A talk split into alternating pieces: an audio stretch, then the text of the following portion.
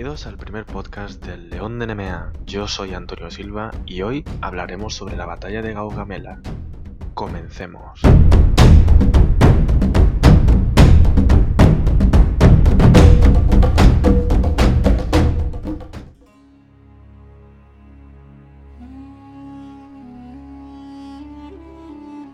Año 331 a.C. Cerca del pequeño pueblo de Gaugamela, en la actual Irak, dos grandes potencias del mundo antiguo libran una batalla decisiva. Está en juego el futuro del mundo.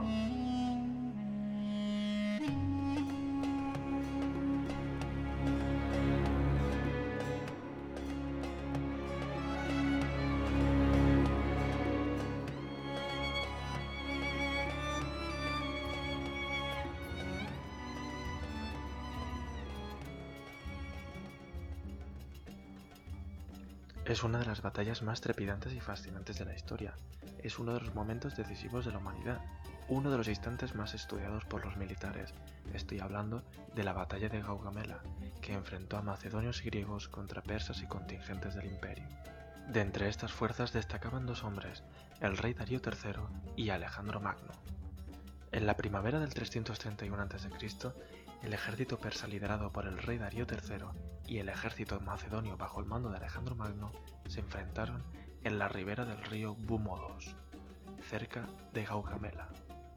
La proporción de soldados era de 5 a 1 en favor de los persas, o lo que es lo mismo, el ejército persa era cinco veces más grande que el ejército macedonio. Se estima que el número de tropas del ejército persa ascendía a los 250.000 frente a los 47.000 del ejército de Alejandro. Para entender esta contienda hace falta un poco analizar la figura de Alejandro y la posición de Macedonia en el siglo IV a.C., donde Macedonia era un país totalmente helenizado y además poseía una organización feudal sostenida por el espíritu guerrero.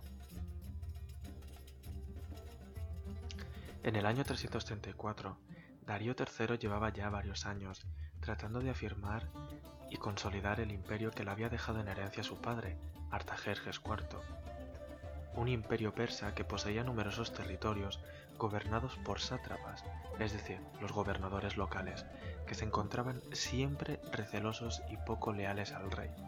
Darío III demostró lo que muchos creyeron un resurgimiento del poder de la dinastía arqueménida, sobre todo cuando conquistó Egipto, pero esa, aunque él no lo supiera, sería su última conquista.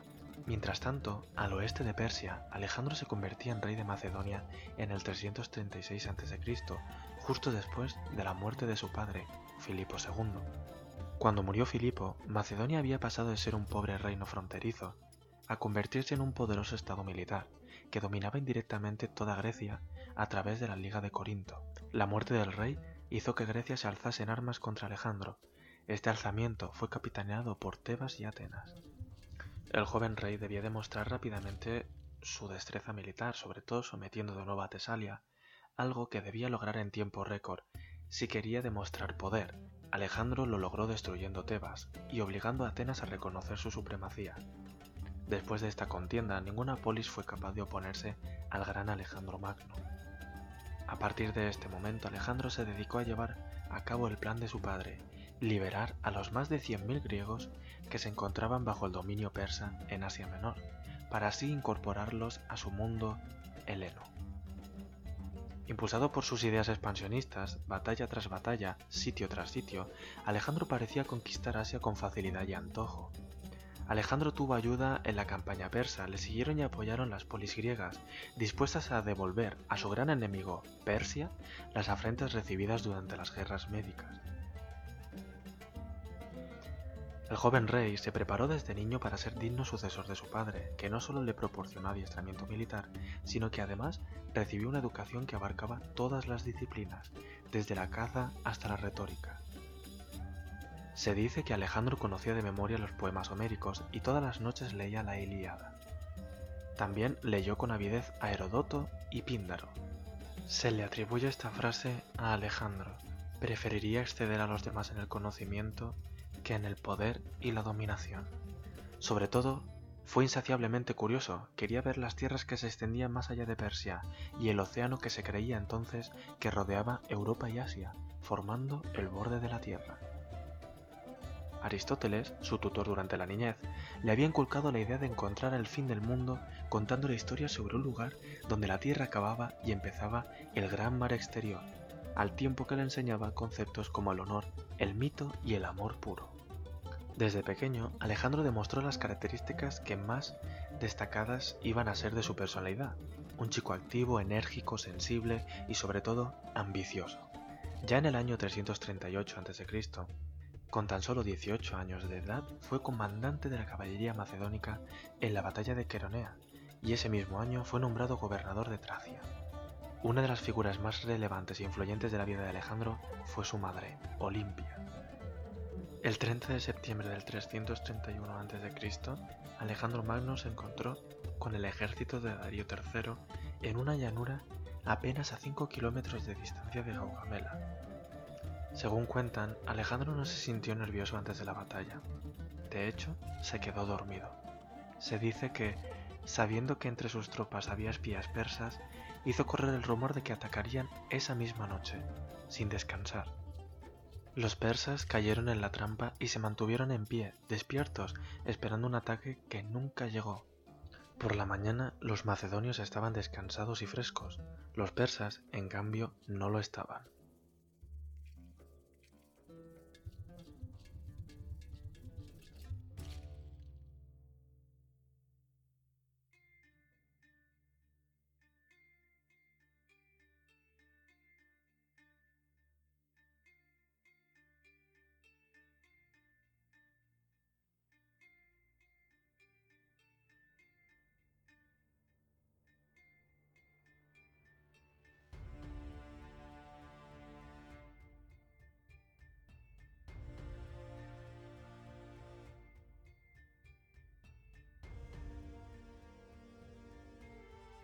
Empieza la batalla. Darío cree tener el terreno totalmente a su favor. La amplia llanura es perfecta para despegar la enorme infantería que tiene y por supuesto a su numerosa caballería en primera línea. Enfrente, a la izquierda, Parmenión con la mitad de la caballería del ejército macedonio defiende el ala occidental. Alejandro, con la caballería pesada, se encuentra en el ala derecha. Frente a él, el flanco izquierdo persa está comandado por Beso, el sátrapa de Bactriana y primo de Darío III. Alejandro bascula su ala derecha sobre la izquierda persa y se lanza a la carga utilizando la formación oblicua de Paminondas. Los persas, por su parte, no esperan más. Su caballería comienza a avanzar sobre los macedonios. Una parte de la caballería persa se dirige hacia Parmenión. La batalla ha comenzado.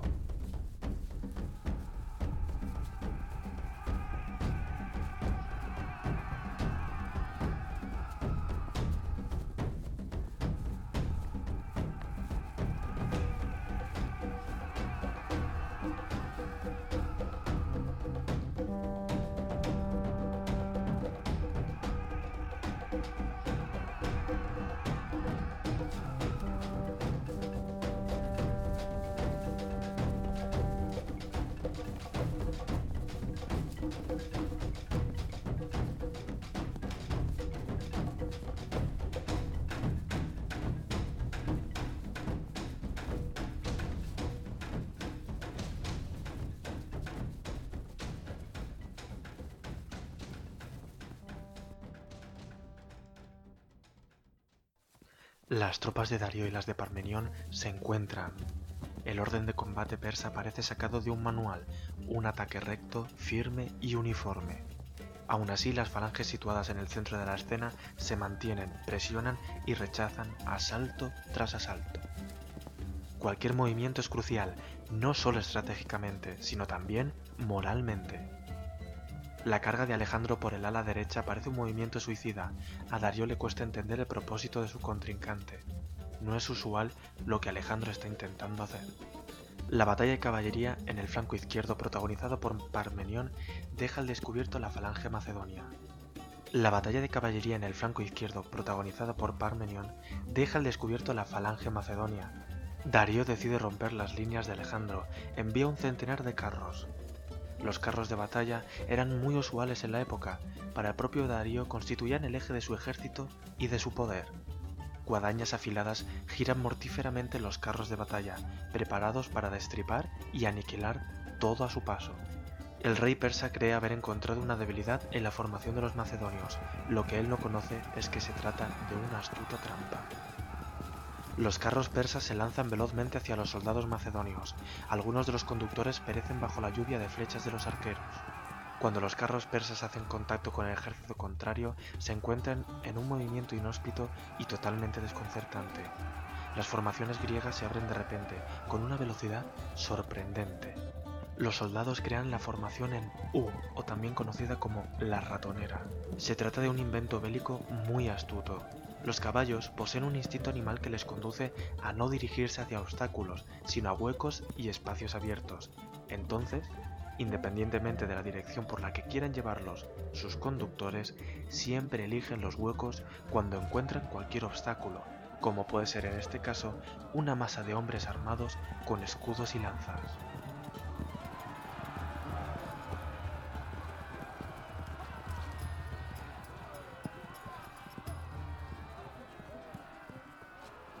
Así los soldados macedonios comienzan a hacer llover lanzas encima de los caballos y los conductores. La rápida reacción de la infantería, que se cierra como una ratonera sobre los incursores, anula la amenaza de los carros de combate. La falange se encuentra precedida por arqueros, honderos y tiradores capaces de disparar con gran precisión a los caballos. Los carros persas son totalmente aniquilados, no tienen nada que hacer. A partir de esta batalla, nunca más fueron el eje de ningún ejército. El carro de combate había perdido todo su prestigio.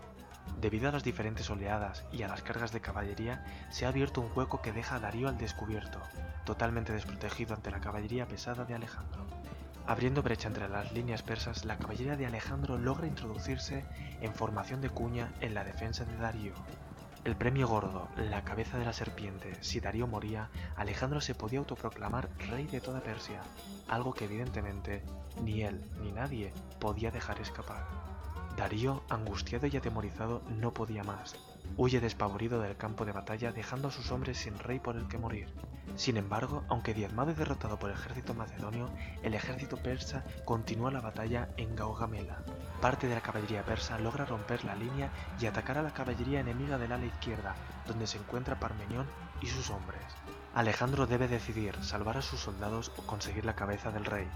Finalmente, toma la decisión una decisión que demostraría una vez más la inteligencia y perspicacia del joven rey.